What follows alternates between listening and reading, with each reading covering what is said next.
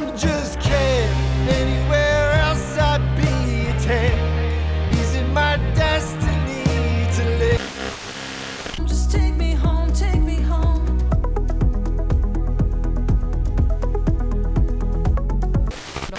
我吃肉，他吃素，他会 diss 我的好吗？他是一个那么有规则感和边界感的人。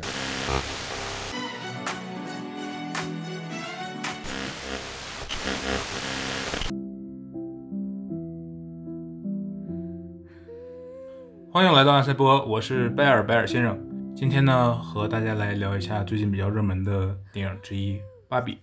这一期主要由我来和大家聊，然后在节目中呢，也会连线我们的另一位主播包场恐龙。然后今天呢，还会有一位嘉宾参加我们的节目，在节目里我也会连线安塞波节目的第一位嘉宾伊娃。OK，首先要说一下呢，这一期有《芭比》这部电影的剧透，所以建议大家看过这部电影再来听我们的这期节目。那我们就直接进入正题。这一期虽然我们另一位主播救书君没有参加节目的录制，但是他呢给我准备了几个关于这部电影的问题，让我来回答。一共有三个问题，这三个问题也都很有意思。我就先来回答一下他给我提的这三个问题。第一个问题是这样的：二十四年前，《黑客帝国》中给出了红蓝药丸的选择。二十四年后，芭比中给出了高跟鞋和拖鞋的选择，但是劈叉芭比还是不让芭比选高跟鞋，必须选拖鞋。你怎么看这个变化？请问这是否隐喻着二十四年后人类选择权或者说自由意志的被剥夺？这个问题非常有意思。我觉得它是否代表着人类的选择权或者自由意志被剥夺？这个当然是否定的，当然不是。我觉得它代表着人类的觉醒意识正在更普及，因为在二十四年前，当我们提出你要不要觉醒的时候，啊、它给的是一个选择；但是现在，当我们提出你要不要觉醒的时候，现在更多的是一种你默认是要选择觉醒的，必须选拖鞋的这个选择，代表着当这个选择摆在你面前的时候，你其实虽然想要回到这个安全的地方，回到这个啊你所熟知的。不想去啊、面对这个未知的挑战，但是你内心其实是知道你应该去选那个拖鞋的，所以这个也就是这个怪芭比他会说你必须选拖鞋，因为他知道你内心你是知道正确的选择是拖鞋。黑客帝国不是这样的，黑客帝国它给了一个红蓝药丸的选择，因为在那个电影的设定里，也包括在那个当年的这个年代里，呃，我们全人类的觉醒的意识还没有这么的普遍，因为这个东西还没有这么的被摆上台面。黑客帝国可以说是把这个东西摆上台面的一个非常重要的一个电影之一。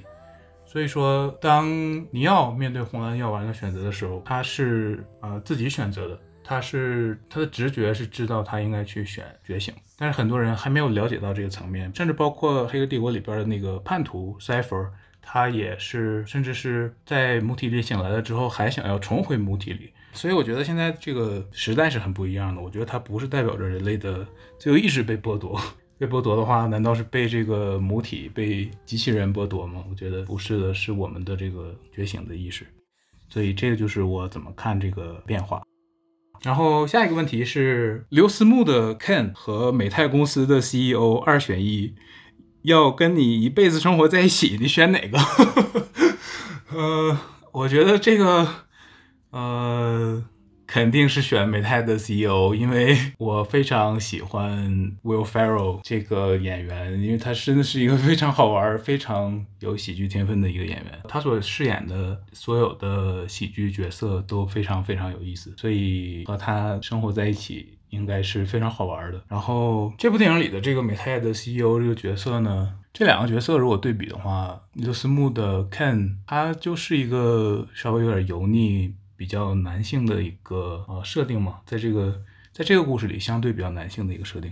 然后美泰的这个 CEO，他是这个男性世界里面比较有阴性的一面的一个角色，也是对女性的东西比较有意识的一个角色。虽然他思想上可能还是有很多男性的男性的思想，但是他知道什么是什么是对的，而且他也是有非常好玩、非常孩子气的一面吧。所以这两个角色要选的话，和和他生活在一起应该是更更有意思，也也更让我想选的。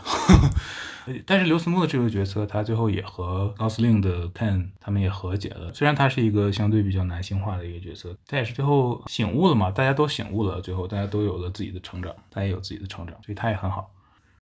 然后第三个问题是你是否满意芭比的结局？如果不满意，请你安排一个你满意的结局；如果满意，请你安排一个更好的结局。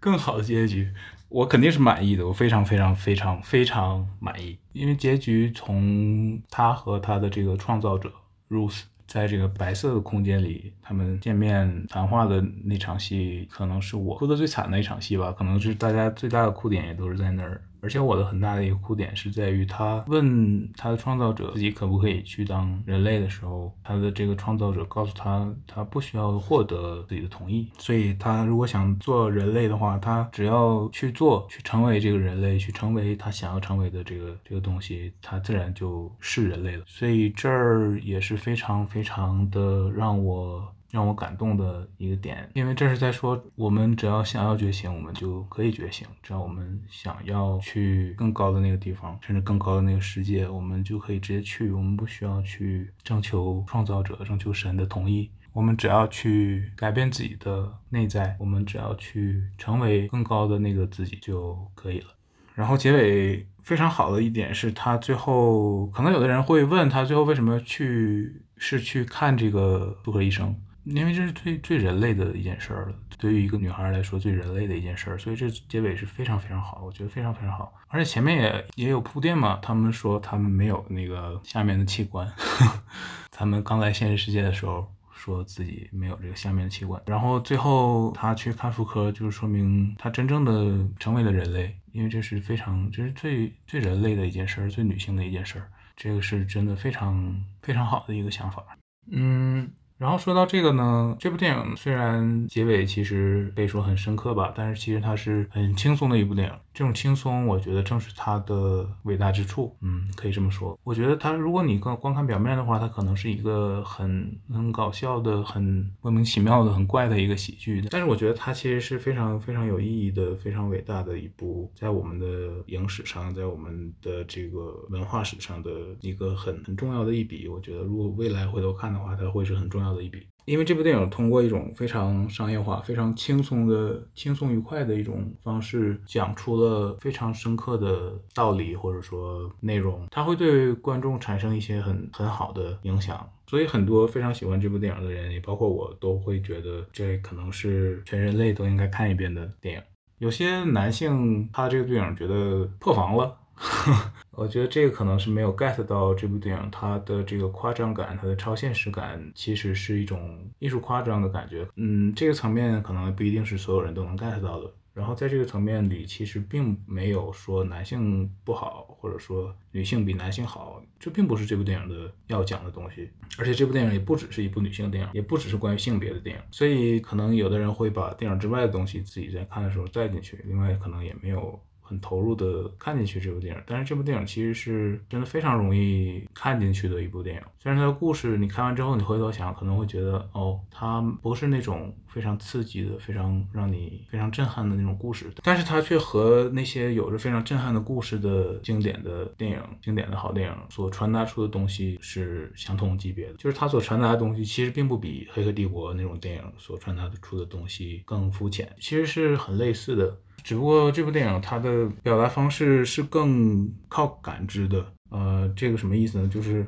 就是它的感觉在主导逻辑，那逻辑是为感觉服务的。我举个例子说，就是当芭比从 Barbie Land 到现实世界，她要找这个玩具的主人嘛。正常如果是用这个编剧的这个理性逻辑去写的话。在这个时候，他会去找一些线索，就像探案一样，因为他要找一个人。你这个故事你要找一个人的话，你肯定你第一反应是要写一些类似破案的，通过一些线索然后去调查。但是他这个电影没有，这个电影当他到现实世界之后，他所用的找这个人的方式是他静下心去感受，就像放空自己，就像冥想一样，他放空自己，静下心，然后他就看到了这个玩具主人的这个记忆，所以这是一个非常感觉主导的一种方式，包括整个电影它的这个情节推进的方式也都是感觉主导，而不是一环套一环的这种破案式的这种推进。这个我觉得是非常非常有突破性的一点，因为普遍来讲，之前的商业电影是不会这么去写的，不会用这种方式去推进情节的。而且在这部电影里，它不光这么用这种方式去推进情节，而且还做得非常非常合理，因为它整个从头到尾都是以这种感知、感觉为主导的啊，所所有的逻辑都是为这个感觉服务的，所以这个其实是非常。阴阳平衡的一种方式，和它比起来，其实我们反观整个电影史的所有的经典电影，所有的传达出了这种深层含义的电影，其实他们都是更更男性思维的、更理性化的一种讲故事方式。所以这一点，我觉得对于未来的电影来说，肯定是会有影响的。我觉得这个是它的伟大之处之一。另外还有一点就是，它作为一部表面上看似是女性电影，但是它并不是一个批判男性的一个一种态度，而是它所说的是父权制，而父权制并不代表男性，父权制不等于男性，这个是不能划等号的。而且它这个电影里，它的对男性的态度是非常非常有爱的，非常的带着关爱的一种角度在写男性。然后父权制对于男性和女性来说是都有伤害的，都有影响的。他看待男性的角度充满了这个理解。因为这个父权系统，这个系统中，他每一个男人，就算他很油腻，但是他曾经也都是一个天真脆弱的一个 Ken，他缺乏安全感的一个 Ken。这个是这部电影他对男性的态度。这个曾经的一个一个纯洁的一个男孩，这个 Ken，他从小被这个父权系统所影响，被恐惧所支配，然后才逐渐变成了这个父权系统他的压迫的一环，而且他自己也不知道。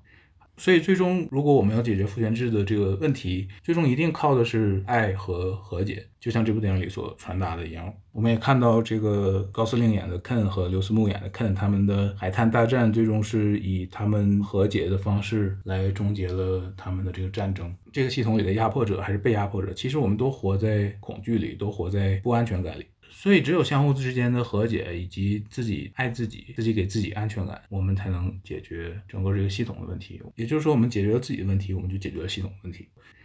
所以，我会觉得《芭比》并不是一个只属于女性的电影，而是属于全人类的电影。它是男性和女性都可以看的，都应该看的，并且都能够在其中代入的，能共情的。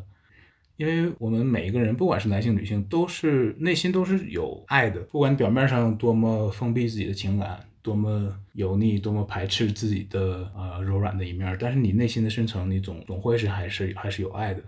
所以这部电影并不是只针对某一某一种群体的，它是非常普世的，大家都会在里面找到共通的东西。说到这个海滩大战呢，呃，这两个 Ken 他们是通过这个跳舞的方式和解的，我觉得这一点，包括他们之前从头到尾吧。都充满了这个跳舞这个元素，这个也是非常非常可爱又非常超现实又非常有爱的一个点，因为跳舞是他们的语言，跳舞是他们表达自己的方式，所以这部电影也一直都是在一个非常轻松的氛围里所进行的，所以这个电影这个故事的呃情节也是在一直都处在一个非常轻松的氛围里去推进的，呃就算是他在说一些非常深刻和重要的呃问题。OK，那接下来说到这儿呢，我们来连线一下我们另一位主播鲍老师，爆产恐龙鲍宝，看看他对这部电影有什么想要说的。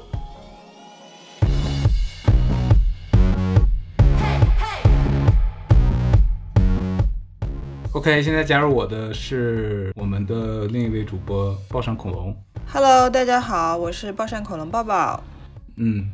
要问你的问题呢有三个。OK，第一个是救赎君给我出的问题，其中的一个。嗯哼，这个问题很有意思，就是这个电影里刘思慕的 Ken 和美泰的 CEO，如果这两个角色二选一，让他和你在一起生活，你会选谁？哦，生活多久？生活一段时间，还是要结婚？还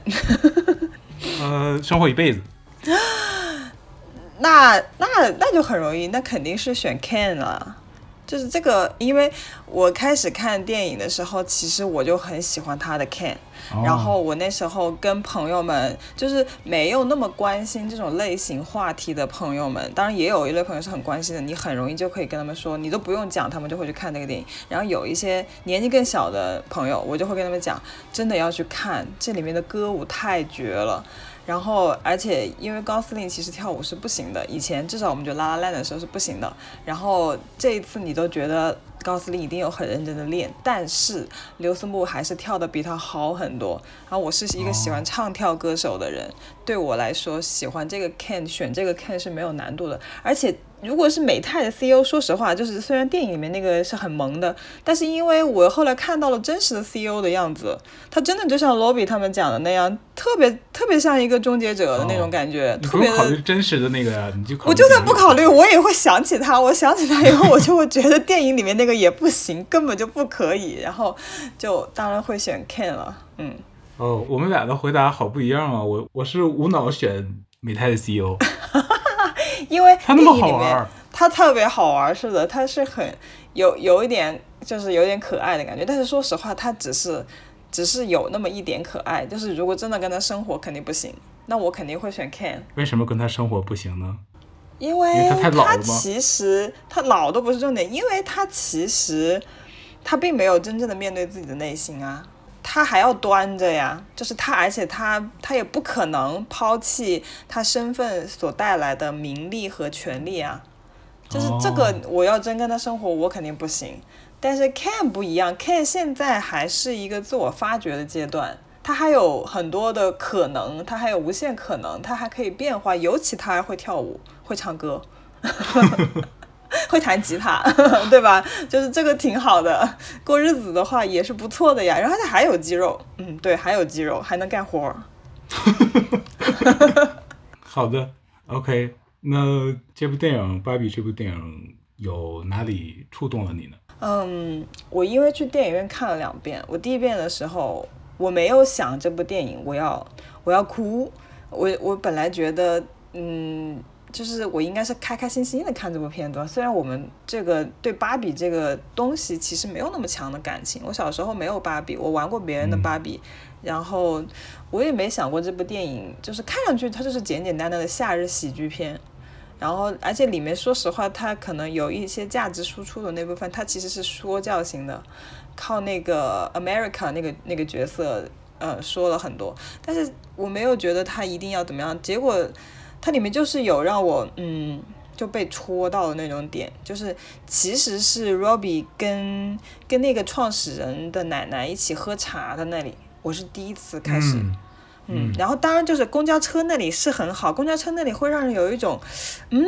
你会不停的嗯回想，然后嗯微笑，然后但是还不至于流泪，但是你回头再想的话，它还是很触动人。然后但是他喝茶的那一段，因为他很畏畏缩缩，他很不知所措，他很不知道要怎么样真正的去喝下一口茶，就反正那个点。在那个环境，因为我说实话，我觉得这部电影他们没有用那种非常精细的画面技巧。我个人觉得 它的画面里面可以提升质感的内容还蛮多的，除了那种芭比风的内容之外啊，就我觉得它没有那么那么那么嗯很厉害的那种画面制作。但是当时那那一幕的那个场景，那种比较温馨的阳光啊，感觉就是让我觉得很温柔。而且他离开的那一下。也虽然有点仓促和奇怪的离开，但是那个离开似乎又什么东西没交代完的感觉，你就会觉得，你你的心里面就会有留下一个一个一个印记，你会一直回想。如果我是那个芭比，我也会一直回想这个画面，嗯我会觉得这个画面在我人生中好像是个很特别的场景，是个可能我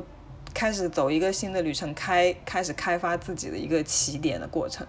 反正那个地方嗯是真的很触动我，嗯。对对对对，因为他就像是看到了神一样，在那个地方嗯。他就像是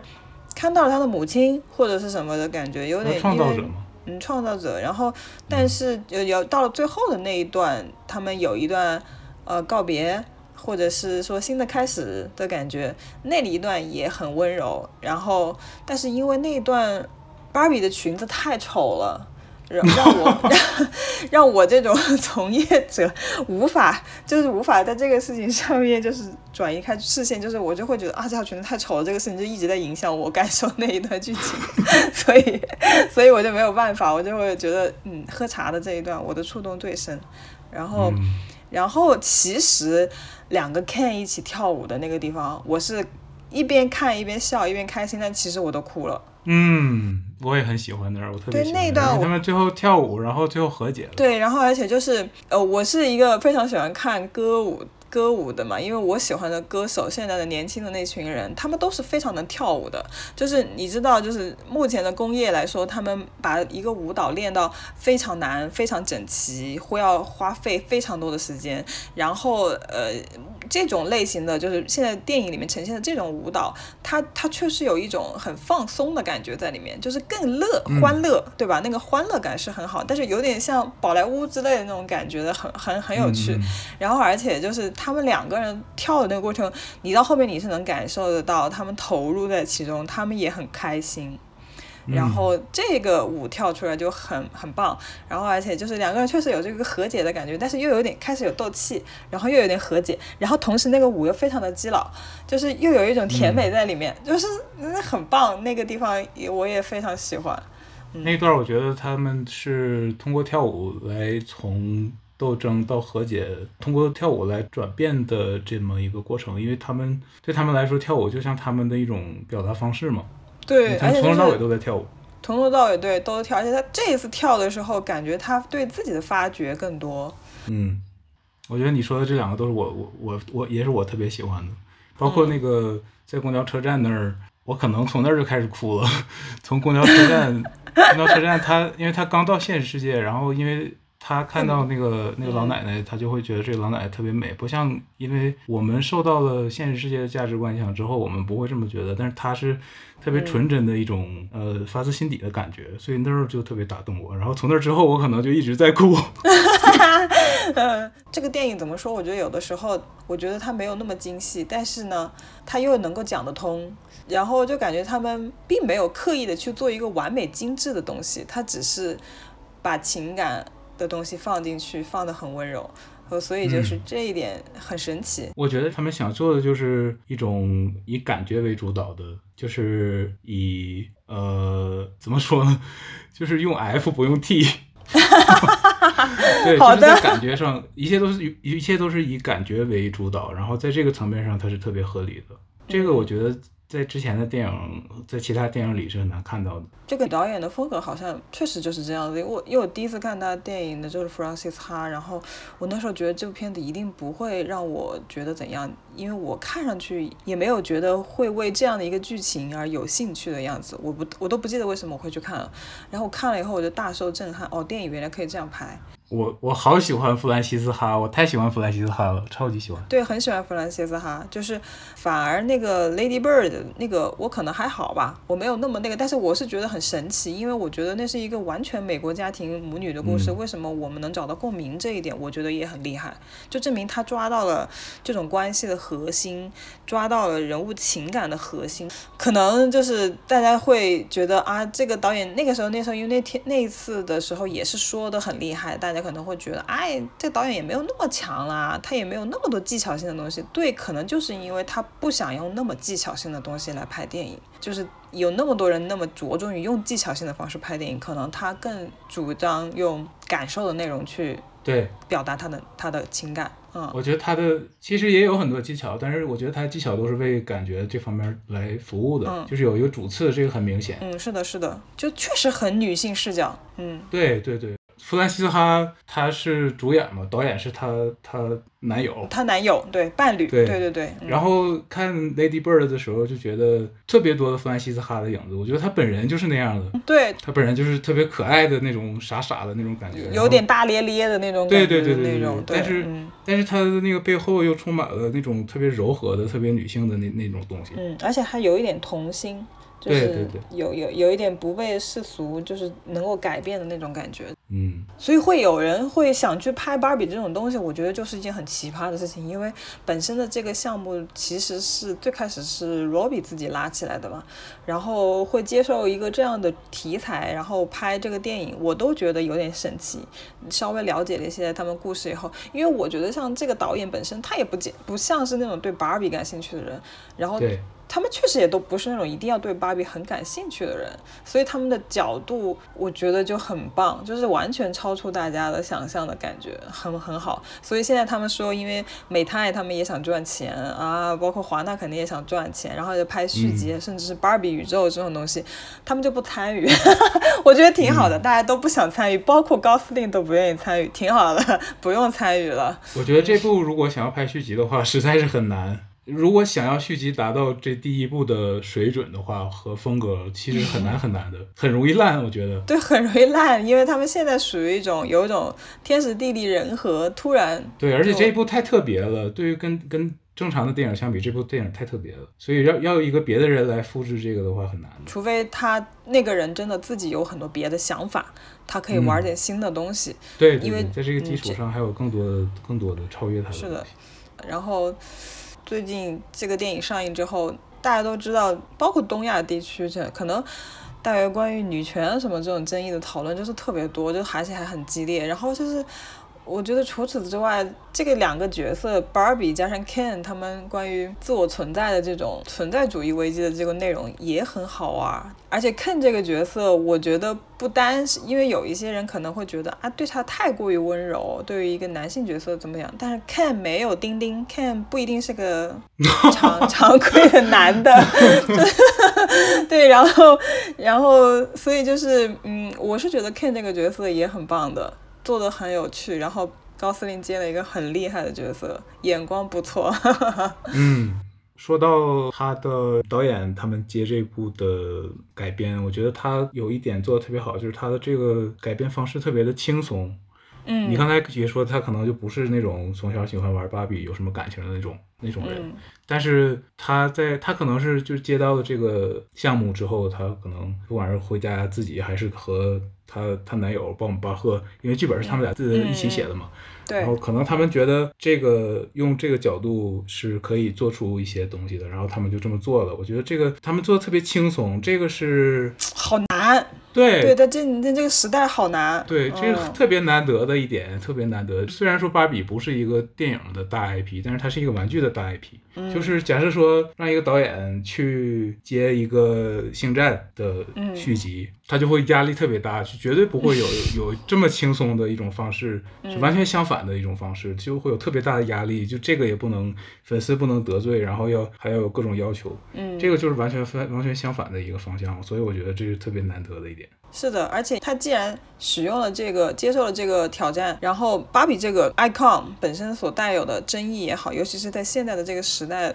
潮流之下，它真的确实有那种像那个小女孩吐槽的那种问题存在。嗯，就是嗯他他当然其实还是会有包袱，但是我觉得他们特别有意思，就是在于他们抛出来和讲出来的一些东西是今天我们不需要通过，至少在英文圈子是不需要通过一部电影来进行这个东西的深度讨论，有很多实际的事件，有很多真实发生的别的社会问题是可以对里面的一些议题进行真正深入、更严肃的讨论的，所以呢，他就可以有的时候带了很多戏谑跟吐槽在里面，那种。词写的就是他们的剧本在里面进行这种东西的玩弄的时候，就很轻松很有趣，而且你是真的觉得很可爱，嗯然后大家看的哈哈大笑，但是也不是。因为你总，有些韩国的电影，它如果去做这种内容，它可能会把自己做成了一种复仇，然后一种解气的发泄。但是 Barbie 却又不是、Barbie 这个里面，就是最后还有一层，就是它真的有很一种很温柔的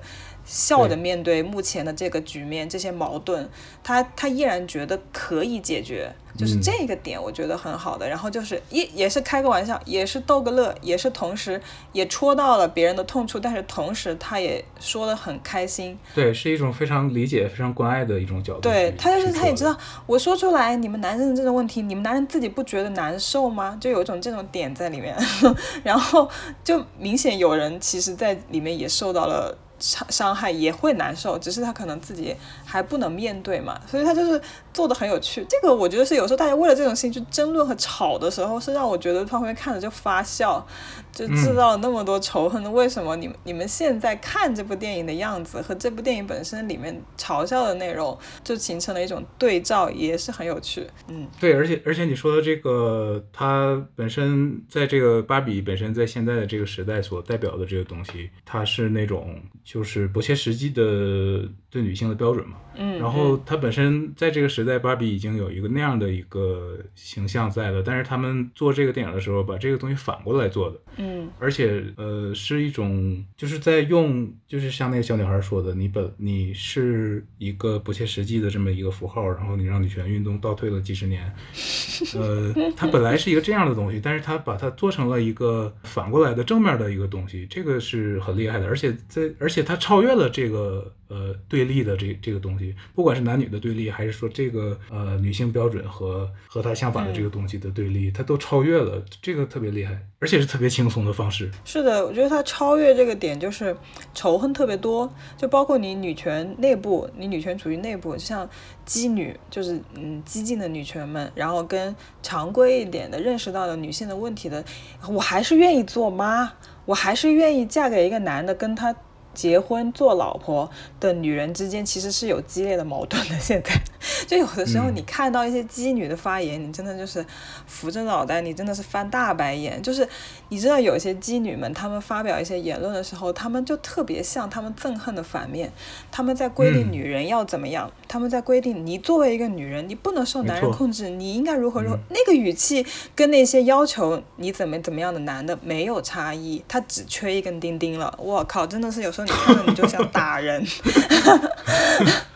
然后有时候我就只能翻了个白眼，你凭什么要求说，嗯、你们你们化妆就不可以？你们在取悦哪儿？没有，我们化妆，我们为了让自己好看，我们就是开心，我们就是开心。而且我觉得男生也可以同样用这样的方式让自己开心。就是，所以就是有时候他们制造了太多仇恨，嗯，你会觉得很烦，你都不愿意看了。所以就是这部电影确实就像你说的，他他把这个东西超越了，他完全就不管你们之间这种奇怪的争论，因为你争论的点根本就不是事情的中心，你为什么要转移注意力去争论那些不重要的事情，对吧？就是最终最终这个世界上就是有男人又有女人，那大家一定得找到能够互相理解和。呃，更和平相处的方式，而不是说像以前我大概小时候吧，有一段时间可看到一些相关的书，就是男人跟女人之间是永恒的战争。然后我我你老是传到这种思想的话，那到底怎么？除了你是女性的觉醒之外，那那之后呢？你觉醒了，你知道你是在一个父权制的社会又怎么样了？然后你知道你那你怎么自处呢？就是所有的女人最后都决定就是不婚不育了吗？大家就安乐死是吧？就是这种，我们叫安乐死，是因为《进击的巨人》里面就是有一个说法，就是大家都不生小孩了以后就是安乐死了，就是那个种族的安乐死嘛。然后就是哦，如果是这样子的话，那那就是那就是女人们都觉醒了，女人们都觉得我们不能受男人控制，那好吧，我们不结婚，我们不生小孩儿。哇，这这这日子怎么办啊？嗯，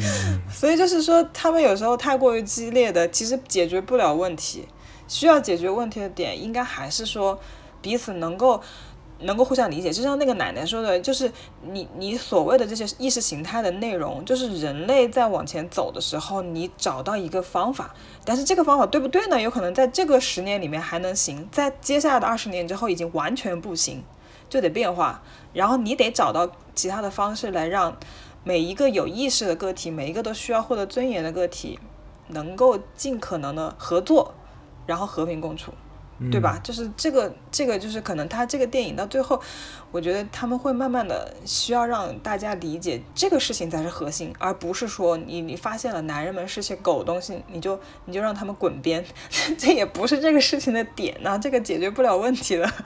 对。如果如果一直搞对立的话，那其实和和你所对立的那另一面儿是一一样的样的，你还是没有超越这个问题。对，但是一体两面。对，就是个就是镜子，大家你在这照的镜子，他是你，你是他，其实就是一样的。对，那正好说到这儿，第三个问题就是你觉得这部电影它会对现实产生什么影响吗？首先，我觉得它不是一个引导女权运动革命的电影，这是第一点。嗯所以不要指望它在这个议题上面能够带来什么实质性的改变，这是我觉得它本身就不负担这个义务。然后第二，但是我觉得它会给很多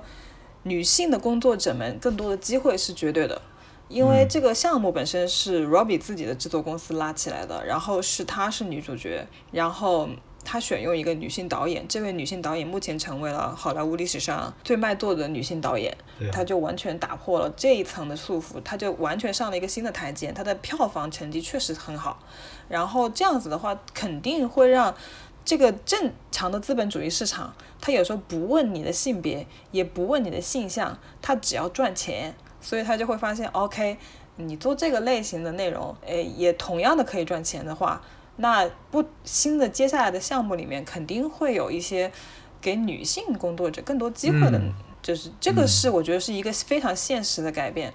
然后另外一点是，我想他肯定还是会对，尤其对东亚的一些女性来说，年轻的女性来说，在这个时间点上，嗯、会带来一定的思想上的影响。但是我觉得它不能说是完全决定性的，嗯，但是这个需要一定的时间的观察。嗯这就是我的感觉吧。但是，嗯，它现在还在上映当中，但是其实它在东亚市场的表现让我有一点点难过，就是，嗯，可以证明这个社会上面需要变化的东西还很多。我觉得已经不错了。中国还行，但是日韩有点差。哦，嗯，然后再尤其像比如说马来西亚吧这种地方，因为他们叠加宗教的影响，叠加其他东西的影响，这些都嗯表现的不够好。但是也许他在泰国是不错的，就是他跟当地的整个这个社会在这种议题上的进步程度、思想变化程度确实有直接关系。嗯嗯然后就证明其实还有很多发挥的空间。然后如果你再看一下，现在伊朗又出现了什么新的对女性非常不友好的法律政策以后，你就会觉得这个世界上很多地方还需要《芭比》这个电影呢。嗯嗯。阿富汗的塔利班还现在还要关美容院呢。啊、救命！就是感觉不是一个地球，你知道吗？就感觉那是另外一个世界，好奇怪，真的好奇怪。我感觉这个电影在全球还是，我觉得在思想层面还是有很多好的影响的。不管是你看这个电影之前你了解多少，你的思想有多进步。如果你思想很进步，你看这个电影也会会给你会给你更多正面的东西。嗯，对。然后，如果你的思想还需要它的话，它也会给你你所需要的这个东西。嗯，不管是对男性还是对女性。对，我觉得尤其有一点，他对某一些男性真的是一个很很重要的电影，就是有一些男性可能他属于我还我还不懂为什么我在这个男权的社会里面，我在男性群体中是底层，就是嗯，哎，那不是 Allen 吗？对就是 Allen，Allen 或者某一些 Ken，对吧？嗯然后就是有一些男性，他是觉得我我对事物的感知非常敏感，我我很多愁善感，我怎么怎么样这些东西。为什么是这个社会好像不太接纳的东西？他以前可能会有很强的自我否定和疑问，但是可能他他今天看到一部这样的电影，他会觉得哦哦，原来男生也不一定非要那样，就像 Ken 一样也挺好的呀，哭哭嘤嘤也很可爱呀，然后就 OK，这个就是他能够和解了。对对对对，就是大家可以意识到这些也也是没错的，也是可以的。对，完全完全没有问题。有的时候，嗯，你你看，就是很多东亚其他地区的明星，就是年轻一代的男孩子们出来，你现在会发现有很多男孩他没有那么强的雄性的那种面貌，他他就会更温柔，这这也没有什么奇怪的，完全是合理的。而且这个男生他也不需要非要像一个什么很雄雄壮的男性的表现，他就可以是现在这个样子嘛，对吧？然后所以我觉得就是他可以有很多多元的，你虽然是一个这样的性别，但是你可以是多元的，包括你有些女性，你可能就是强壮一点的，稍微爷们儿一点、帅一点的都没有毛病了。这就很正常，嗯这大家不会来讨论这个事情有什么奇怪，有什么奇怪，就正常的，对 对吧？对，嗯，而且不光是外表，就是你内心怎么去想也都是没问题的。嗯你内心怎么定义自己都是没问题。对自己才知道自己是谁，然后而且大家多关注自己的内心，多真诚的面对自己内心，多多跟自己内心的温柔对话一下，这个世界应该会和平一点，你就不会那么气汹汹的，天天要跟别人对着干。对，没错。然后对，然后他们有的时候会会叽歪，他们有些女生啊，他们会觉得啊，为什么要对 Ken 这个角色这么温柔？但是讲道理，Ken 这个角色，他在 Barbie Land 里面，他其实更像现实中的女性。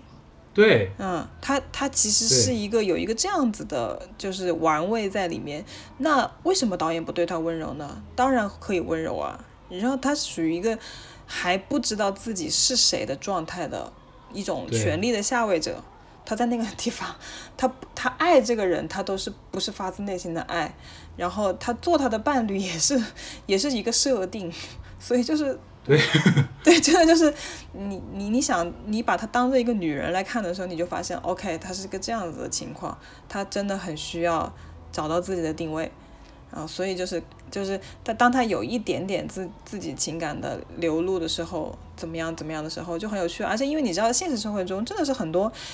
我小时候至少我觉得这种情况是很明显，到处都是，就是女生们之间较劲是因为能不能得到男生们的欢心，这这个事情嗯。是我当时觉得很烦的，所以就是我是以在一段时间里面，我的女性朋友确实相对比较少，因为我不想跟他们在一起的时候就因为一些这样的事情讨论，然后所以其实这个是不好，就是一种很奇怪的现象，就是比如说那个时候你就会觉得我更酷一点，我不愿意跟女生们交在一起，然后我跟男生们玩儿，男生们后来发现他们也不能把我当一个女生。或者一个女性玩物也不可以，所以他们可能会把我倾向于这么奇怪的一个人当成一个哥们儿。这样子呢，我我的我后来想了，其实是我给自己的一个策略，因为我很害怕，因为我比较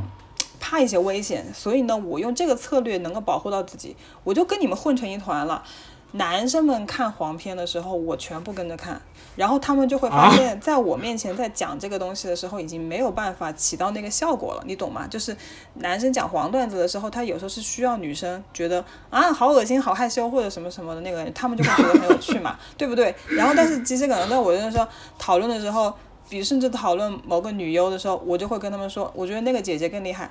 这个话题就进行不下去了。然后他们就会发现，OK，就是跟我来刺激我，用这个事情是没办法刺激到我的，然后他们就不会不会来搞我。就是对我来说，这是其实是我的保护策略，就是他们没办法用这个事情来恶心到我，或者是让我觉得不舒服。嗯然后，但是但是这个是我的这种态度是会激怒一些人的。我小时候在那种团组织生活会上。被人匿名写东西，就是那时候老师是要求团组织生活作为大家匿名开始写对某些人的意见跟批评啊，然后男生们真的就给我写意见写批评说你为什么要那么酷啊？是那个话的写法跟那个老师最后读出来的感觉，其实你很明显的感觉到他是带敌意的，他是在问你为什么不像别的女生那样子乖乖巧巧，他是在问这个。就是说你不像女的，他是意思为什么你为什么要搞这么酷这么拽，让人不能接近啊？他是在问这个，你懂吗？然后我当时，我那次是我知道其实那是一个攻击，然后我就在装傻，然后我，但是我跟我玩的好的男生不是他们写的嘛，那些男生就在狂笑，然后但是我觉得他们最终他们是知道是谁在写这句话，他们之前肯定讨论过的，他肯定是知道是哪个人写的，他们都是知道的，只是过我也不会去问是谁写的，他们也没必要来跟我说是谁写的，但是这个里面其实是带着敌意的，然后但是那是没办法，我选择了我的策略，所以那个时候我肯定会自己会强行去抑制自己的女性气质，嗯、这个是很多人在在女女生们在讨论这部电影的时候会谈到的一个点，就是我我也发现了这个是的，在那个时间点，在青春期那个 时间点，然后我不愿意被卷入到这种。呃，就是好像只能去谈恋爱或者成为被人挑选的那种状态，我采用了一个策略。然后，但是之后呢，我就会觉得，为什么我要抑制呢？我就是个女的，所以就是现在我就会觉得、o k 我也不是说非要非要让男生觉得你漂亮好看干嘛的，但是我的女性气质是天然存在的。那那现在就是，我就觉得表露它没有任何的问题，我自己就能够把这个事情捋平了。然后可能现在同学在见到你就不会说你那么酷，现在他们只会觉得，嗯，你妆化的好浓啊。就是那种嗯，因为很多同事同学们已经带娃了，他们没办法化妆了，可能像我这种不带娃的，我就是继续的很妖艳的化着妆，就那种感觉。这段能播吗？这段也可以播这，段特别好。这这段很有趣，其实现在想想还是挺有趣的，会召唤我初中的、高中的一些记忆，挺有意思的。而且我觉得特别好，你能说你能直面你就是一这些，你说你做这些是因为你害怕，这个特别好。是我真的是因为，我觉得真的是因为害怕。我开始想，为什么我小时候还自己挺自满的，觉得自己很厉害、很牛逼。但是后来，因为我是在一段时间是非常非常讨厌粉色，特别的不喜欢粉色，任何的东西我是绝对不沾粉色的。我甚至有段时间东西所有东西都是黑的，嗯，然后就是我我是强烈抵触粉色这个东西的。然后嗯，如果有男生穿粉色，其实说实话很神奇，我也嘲笑他。嗯 嗯，然后然后我最讨厌的，我是一个喜欢猫的人，但是我最讨厌的猫就是 Hello Kitty，一个是 Hello Kitty 是粉色，二个 Hello Kitty 没有嘴巴。非常非常的讨厌，然后现在就不是了，现在就是平时有什么东西如果有粉色的，我也会去选择，然后如果那个粉色很好看，我也喜欢。然后我最喜欢的一盘我的眼影是一个那种低饱和的粉色的，能够画出很特别的那种妆效。就是以前可能我真的不会买，我不会喜欢这种东西，但是当然我会有挑选，我对颜色会有要求。好，然后但是就是我后来想想，就是以前就是怕吧，就是因为你你感受到环境周围的威胁，你你感受得到这里面有一些不由你自主意识能够控制的东西在对，会强加到你身上，然后你你想抗拒嘛，你没有别的策略，你能拥有的资源特别有限。然后有一些女生，她当然她的做法是，我想办法用我的美貌或者什么东西去操控，但是我做不到，对吧？我做不到，我没有这个能力，然后我就会觉得，那我可能是别的策略。嗯，这个有关联，就是自己长大了以后才发现，哦，原来是这么回事儿。嗯、所以其实那些攻击你的或者攻击别人的那些人，他们也其实他们攻击也是因为害怕，他他也害怕出现一个他无法掌控的依赖、啊。那个是他们那个是他们的策略。嗯，对，是他，他要攻击你，也是因为他感到害怕，他才会攻击，是这样子的。对，嗯对，OK，那要问的问题就这些。，OK，那我们下次再见，拜拜。OK，那下面还是由我继续来和大家聊。接下来我先来简单介绍一下这部电影的导演格雷塔·格韦格，以及这部电影的编剧之一啊，也是另一位非常有名的导演诺亚·鲍姆巴赫。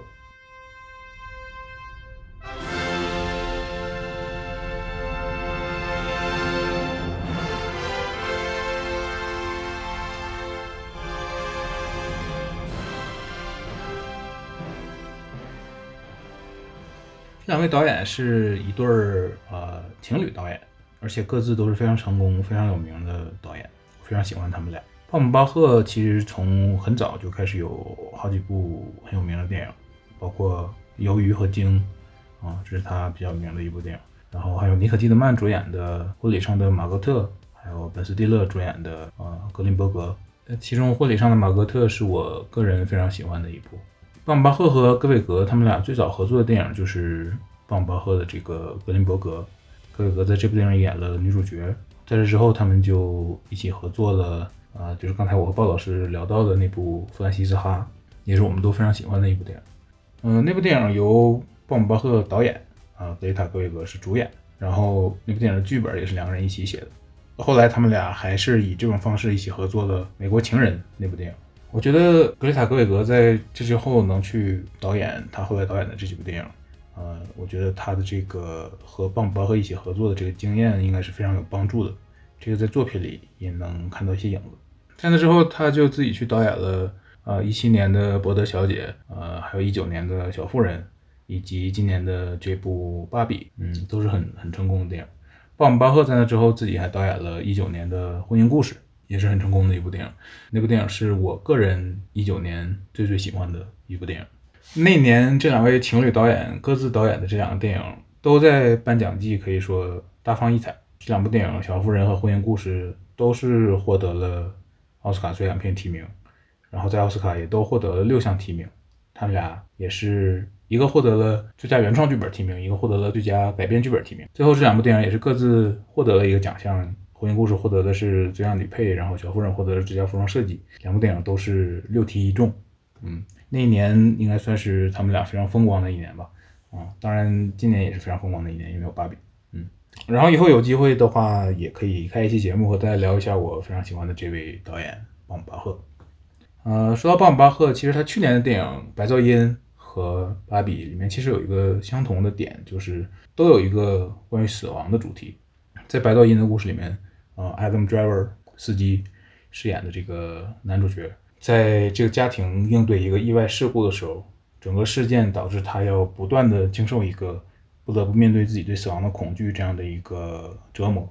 啊，这是他这个人物的这么一个点。然后《芭比》里面也有这样的一个主题，芭比先是开始思考死亡，这是他开始觉醒的呃最早的一个迹象。他开始思考死亡，开始思考自己所在的现实，然后去探索一个更高的现实，嗯、直到最终他走进这个更高的现实。在这个行为之中，他也放弃了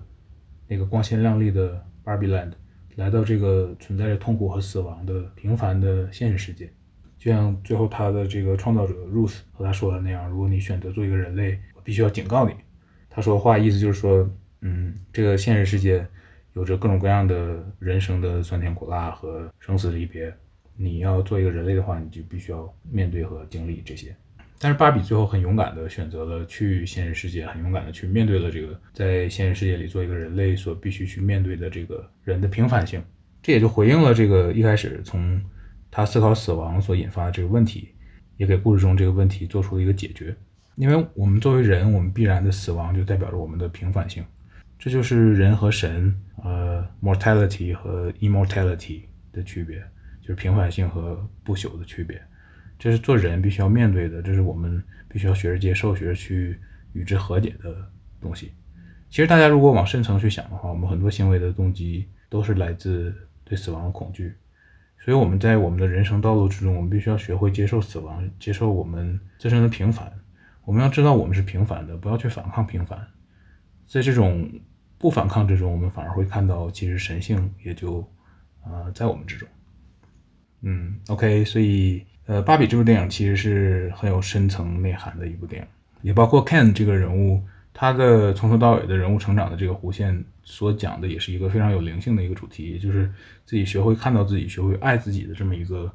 自我成长的主题。他从一开始的依赖芭比，依靠芭比对他的肯定来给自己价值这样的一个状态，到中间他接触到父权制，走向黑暗面儿，直到他最后醒悟啊、意识到自己并不是要靠别人的认可而活，自己是可以给自己安全感、给自己爱的。他这个人物的成长，也是我们每个人必经的成长道路，所以这也是一个非常好、非常能够给人启发的一个人物成长的呃故事线。所以其实我会觉得这部电影在我看来就像是新时代的星战。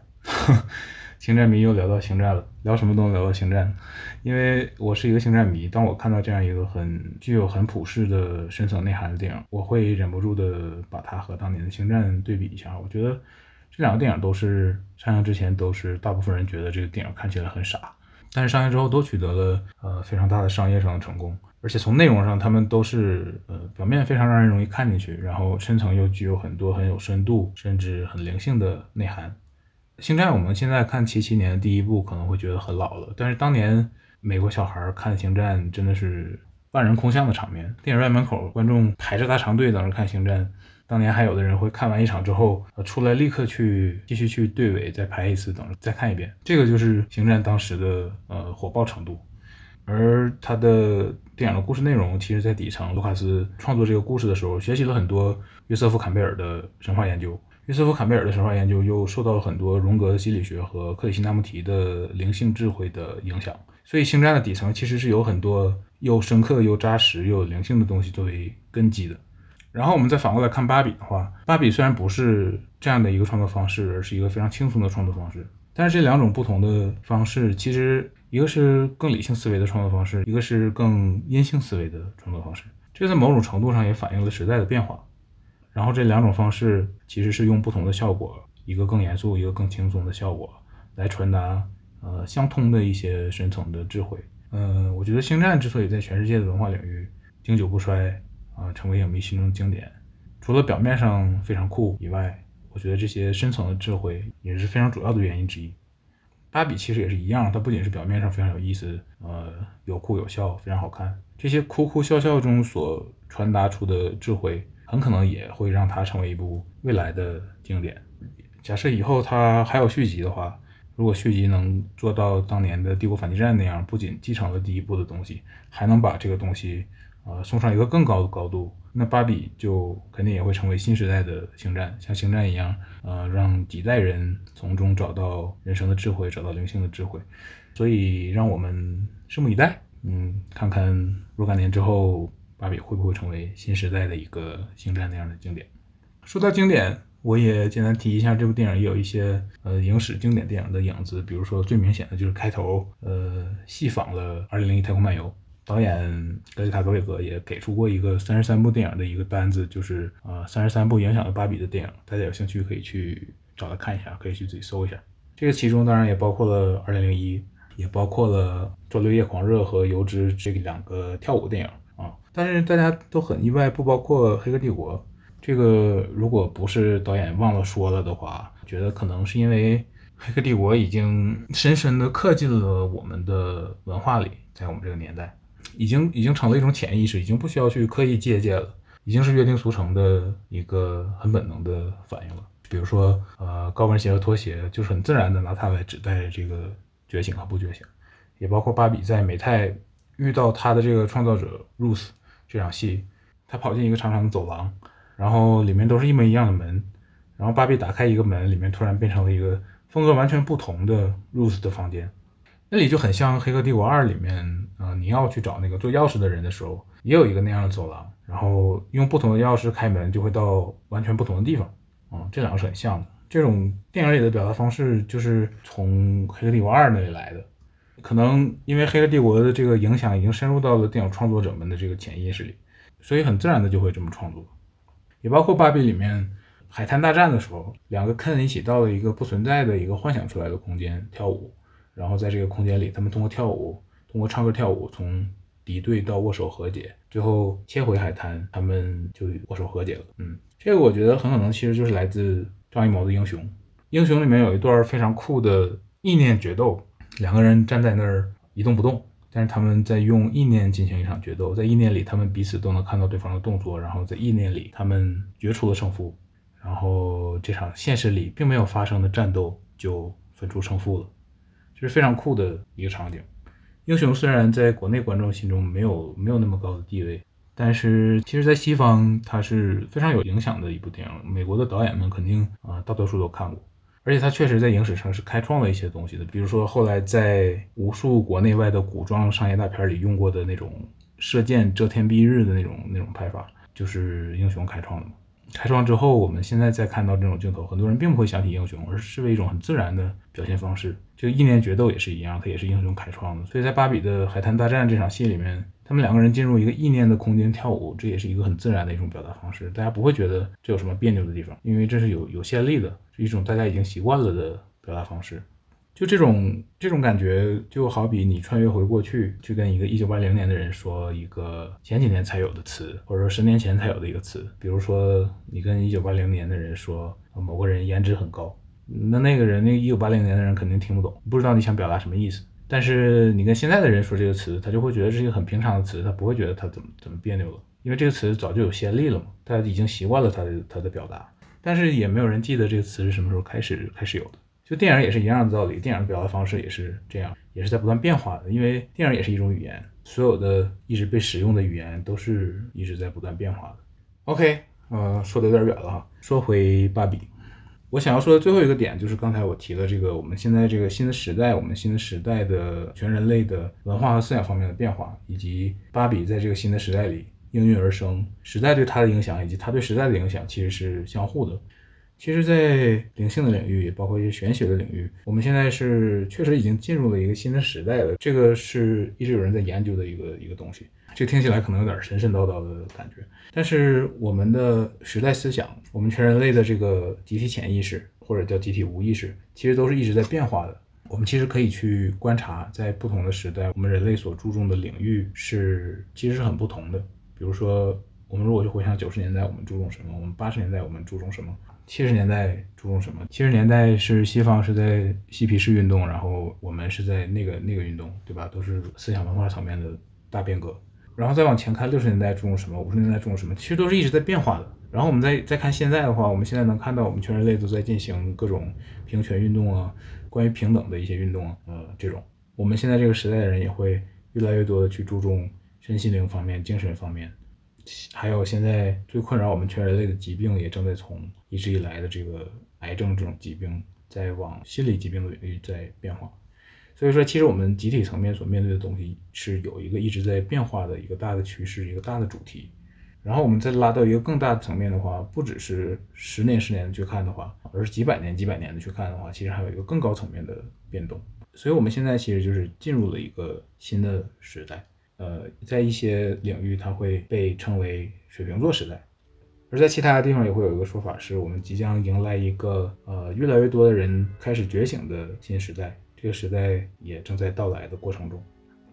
这个觉醒是什么意思呢？这个觉醒其实就是，其实就很像芭比，很像黑客帝国，就是会有越来越多的人认识到我们所在的这个现实可能并没有我们想的那么真实。然后我们从认识到这个可能，到意识到这个事实，再到真的走上通往更高的现实的道路，这就是觉醒的过程。当然，这个过程肯定也不会是这么容易的，听起来这么容易的。但是意识到问题其实就是第一步，就像芭比突然意识到死亡。嗯，那关于这方面，我们这一期请来了一位嘉宾，也是我们阿塞博播客节目的第一位嘉宾，他就是身心灵和占星方面的博主伊旺。接下来我们就连线伊旺，让他来更详细的介绍一下这个新的时代啊这方面的内容，也看看他对芭比这部电影有什么样的感受，看看它能够给我们带来什么样的精彩内容。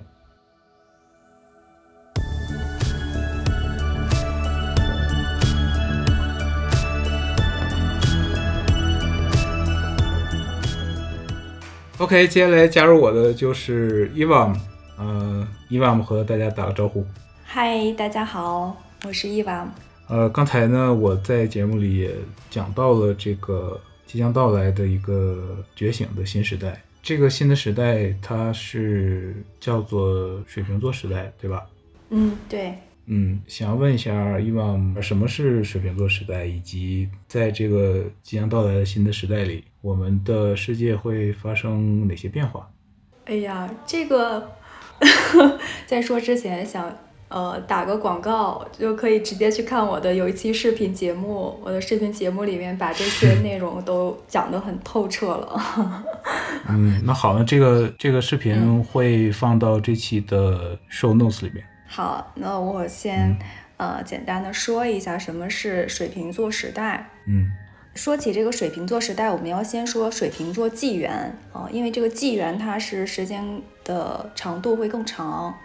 呃，我们大概是从二零一二年开始，我们就进入到水瓶座的纪元了。就是我不知道大家呃之前有没有听说过，就是就是玛雅人预言说这个二零一二年是世界末日啊、你还记得吗？嗯嗯，嗯然后当时还出过那个二零一二那个电影，嗯，然后但是小的时候就会觉得，就是为什么二零一二年它是会是世界末日呢？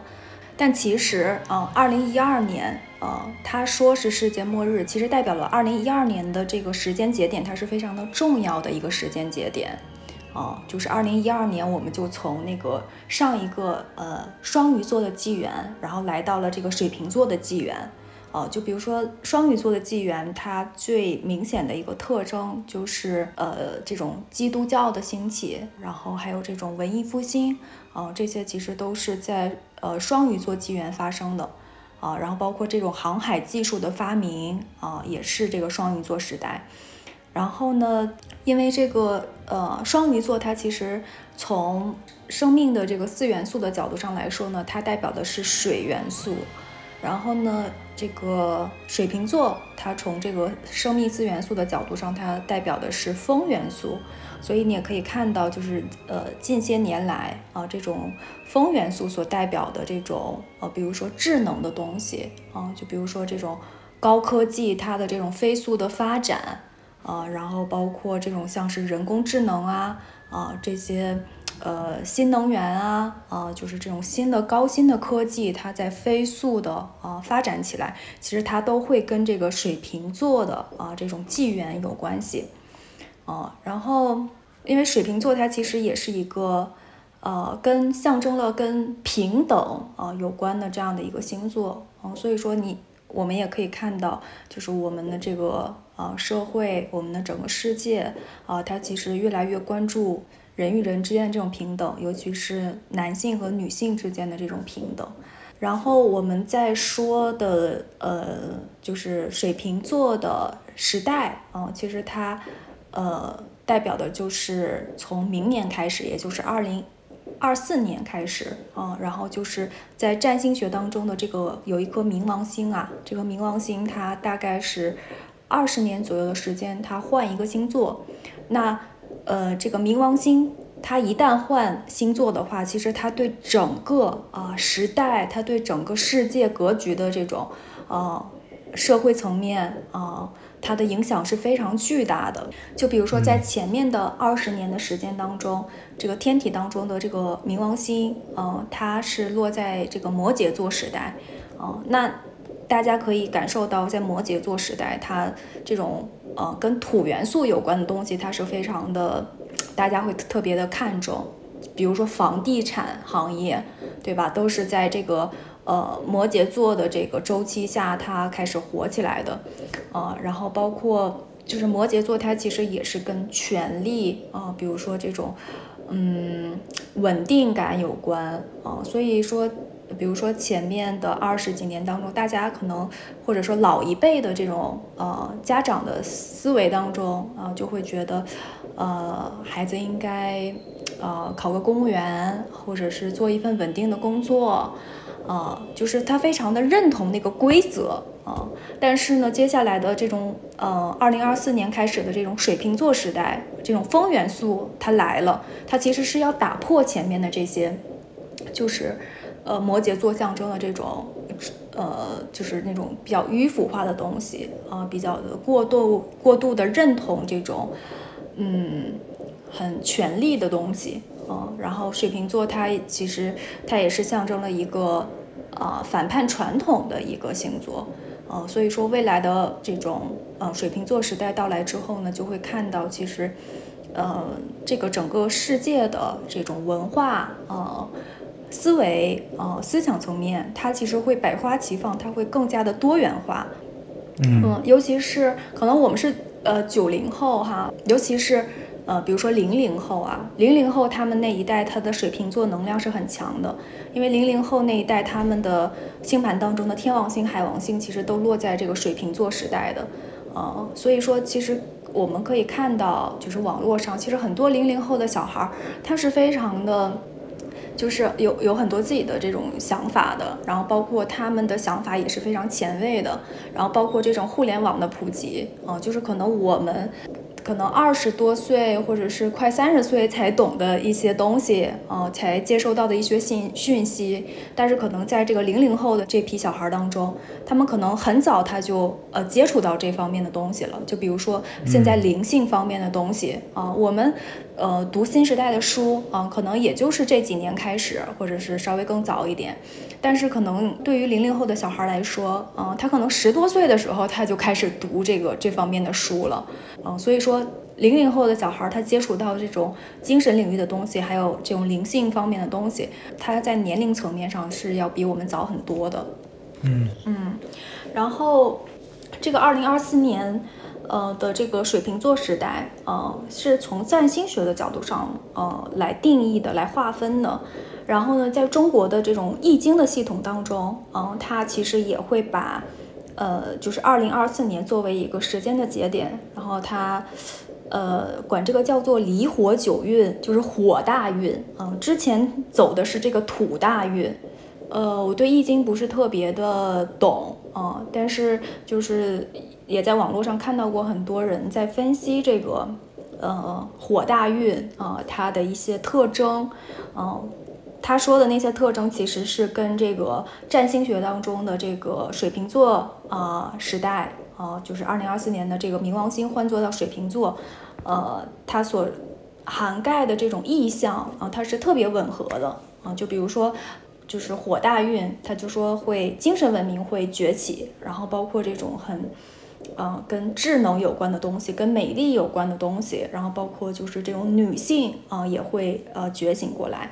啊、所以这个其实都是跟这个水瓶座的这个能量它是挺契合的。嗯，那冥王星在二零二四年到水瓶座之后，它是会在水瓶座走大概二十年，对吧？呃，大概是二十年左右。那我们所说的这个水瓶座时代，指的并不是冥王星在水瓶座的这二十年左右，而是更时间更长的一个时代，是吗？对对对，是的。只不过说这个呃，水瓶座纪元它从二零一二年就开始了，但是只有少部分人他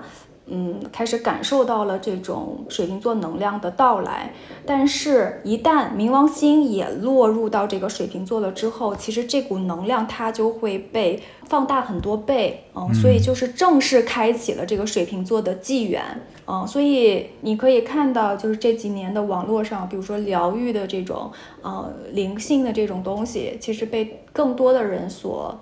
呃，了解啊、然后包括也很多有很多人他也是经历了这几年的疫情，然后经历过这种，呃，就是这种心理问题，然后之后他就想要去找一个救赎，啊、然后慢慢的就开始走向了灵性。所以在这个时代，就是有很多人有这种心理问题呀、有这种抑郁症啊，啊、其实它也是一个就是迫使你啊、你要去向内走，你要走向灵性去探索你你为什么会这样，啊、就是去找到这个答案，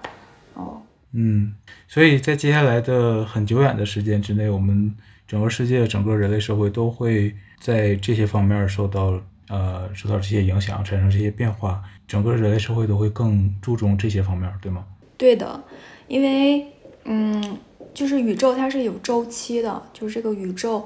呃，它只在这个水瓶座纪元和狮子座纪元的时候，呃，这个宇宙的周期它才进入到一个光子带，啊、就是光子带，就是说，呃，更高源头的这个光，它能够下降到这个地球上，呃，就是在其他的时代里面，这个地球它是属于呃一个黑暗的周期的一个时代，就就是其实也有很多说法说地球是被监禁的，或者说地球是被囚禁的，地球是一个监狱啊、我们是被困在地球上的。呃，所以这个说法其实它它在某种程度上来说其实是没错的啊、因为其实确实是这个地球上的人为什么他会这么认同物质，然后他忘掉了他的精神的部分，忘掉了他他内心的爱，忘掉了他跟源头的十合一的，就是因为就是我们其实是跟源头分裂了啊，我们的这种源来自源头的这种光照不到地球了啊，所以我们就忘记了我们是谁，然后包括呃一些超能力。嗯，就比如说古古人他可以通过打坐的方式，可以通过修行的方式，嗯，比如说佛法当中也会说他会修出什么嗯第三眼啊，或者是天耳通啊，什么天眼通啊，还有这些的，这些也都是真实存在的。但是我们为什么就是嗯用用不了这个能力了啊？其实就是因为我们就是那个那个光没了啊，就比如说那个一些就是嗯。画这种菩萨呀，或者是画这种佛的这种像，就是会把这个菩萨或者是佛后面，就是它的这个头后面它是放光的啊。那它为什么会放光？其实是因为它它就是一个光的存在了啊。因为其实物质的存在形式它是呃密度非常的稠密的，但是你越往高维度了走的话，它其实不是以物质的这种形式存在的，而是以光体的形式。所以说，我们被困在这个地球上，被困在这个肉身里面，然后我们这个肉身有很多的感官欲望，有很多的感官需求啊，然后我们就变成了这种物质的奴隶啊，金钱的奴隶。所以，就是当这种光它能够照耀到地地球上的时候，就会有越来越多的人啊，他会觉醒过来啊，他会忆起他是谁啊，不会再迷失在这个物质的幻象里面了。嗯，嗯，OK，感谢伊娃姆老师回答的神神叨叨的内容。呃，太太神神叨叨了，不知道会不会喷我。不会，我们安塞博的听众都是非常友好、非常有爱的。好的，好的。那这期节目我们聊了《芭比》这部电影，你觉得对你来说，《芭比》这部电影哪里触动了你？我觉得最让我受到触动的就是那个芭比在跟那个芭比的创始人嘛，是吧？嗯在问他他可不可以变成人的那那一段儿，然后嗯那个芭比的创始人说他不需要征得他的同意，因为他本来就是，呃，他大概是怎么说的？就是不需要不需要获得他的同意，不需要获得他的允许，就是他只要去做人就可以了。嗯，这个其实我觉得这段话是非常有灵性意义的。就比如说，呃我我们走向灵性也是这样，走向灵修也是这样。就有的时候我们会内心有一种不配得感，觉得自己不是神，或者说自己是一个渺小的小人类，然后任任凭命运的摆布，呃，然后就觉得很没有力量，很无力。呃，但是其实我们内在都有神，就是我们内在都是住着一个神的啊、其实我们内在就是，比如说像是呃那个佛陀在《法华经》里面说过，就是我们本来就是佛啊、只不过我们一层层的呃化身到这个地球上来去体验，所以这个电影当中它的这一段呃，其实也会让我想到，就是我们本来就是佛，我们本来就是神啊、但是我们却忘记了。嗯嗯所以我觉得这个就让我觉得很受到触动，觉得它是很有灵性的。嗯、就是如果从呃西方的，就是有一个说法，它就是会叫 I am，就是比如说我们在介绍我们自己的时候，我们会说 I am。呃，谁谁谁一个名字啊、呃但是 I am 就是 I am，它是一切万有啊、嗯，就是我是，没有没有后面的后面的东西了，因为你是任何东西，你都是属于一个被割裂的一个个体。比如说，我是一朵花，我是一朵草，我是一个什么？但是哦当他说 I am 的时候，它是一切万有，它可以是任何一个东西。嗯嗯嗯，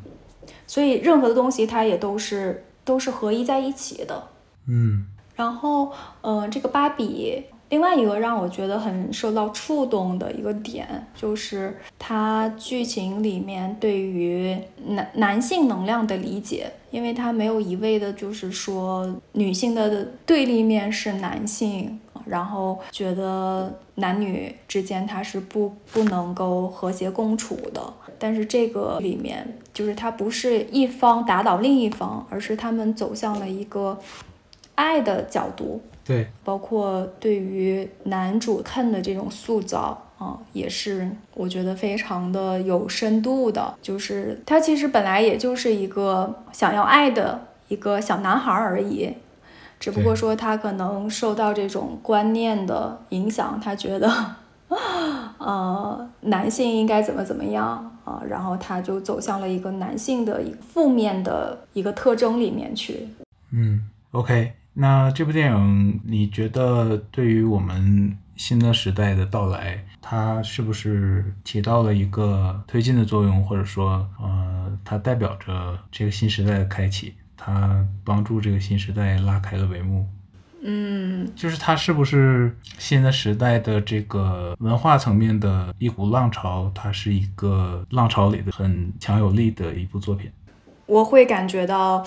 它跟我以往看到的大部分电影有了一个明显的一个灵性上的一个跳跃。嗯。就是因为之前看过的很多电影，它的这种意识形态，它其实还是会留在二元性当中。但是我会从这部电影当中看到了更多的一元性，嗯，它其实嗯。是走向爱的，嗯，对，对，走向和解，走向爱的，嗯，所以我觉得这种好的电影、好的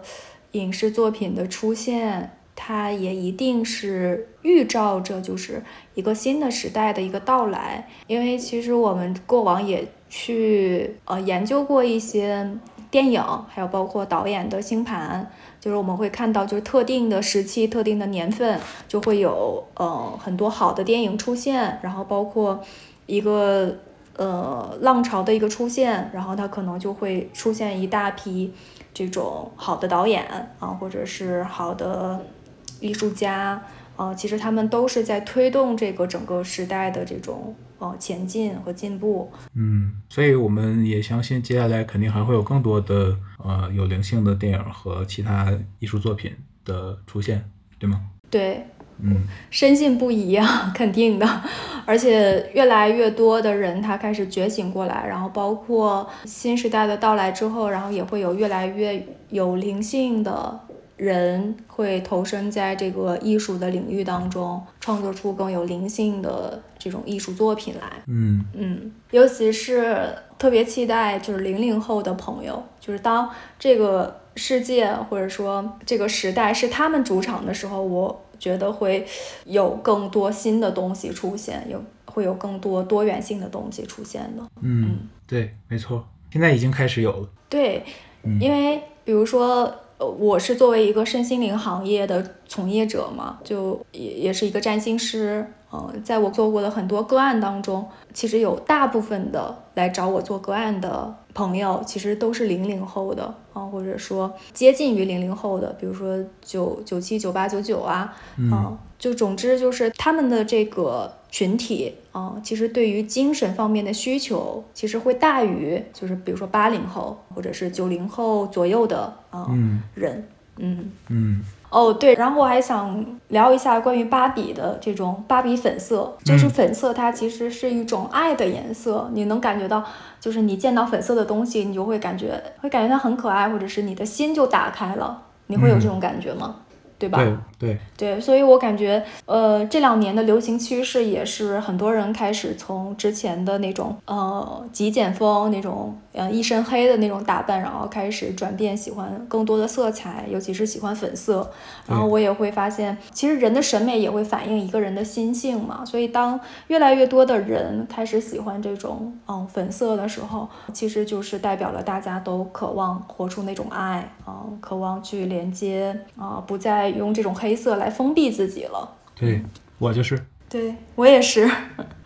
哦，然后我还想补充一点，就是，嗯，芭比它作为一个符号吧，然后我们也可以看到电影里面那个小女孩儿，她一开始就是一个很很要扮酷的一个小女孩儿，就是她把自己打扮的很很酷、很酷、拽拽的，哦嗯对，然后其实她就是在用女性的身份，但是在追求这种男性的力量啊。然后她对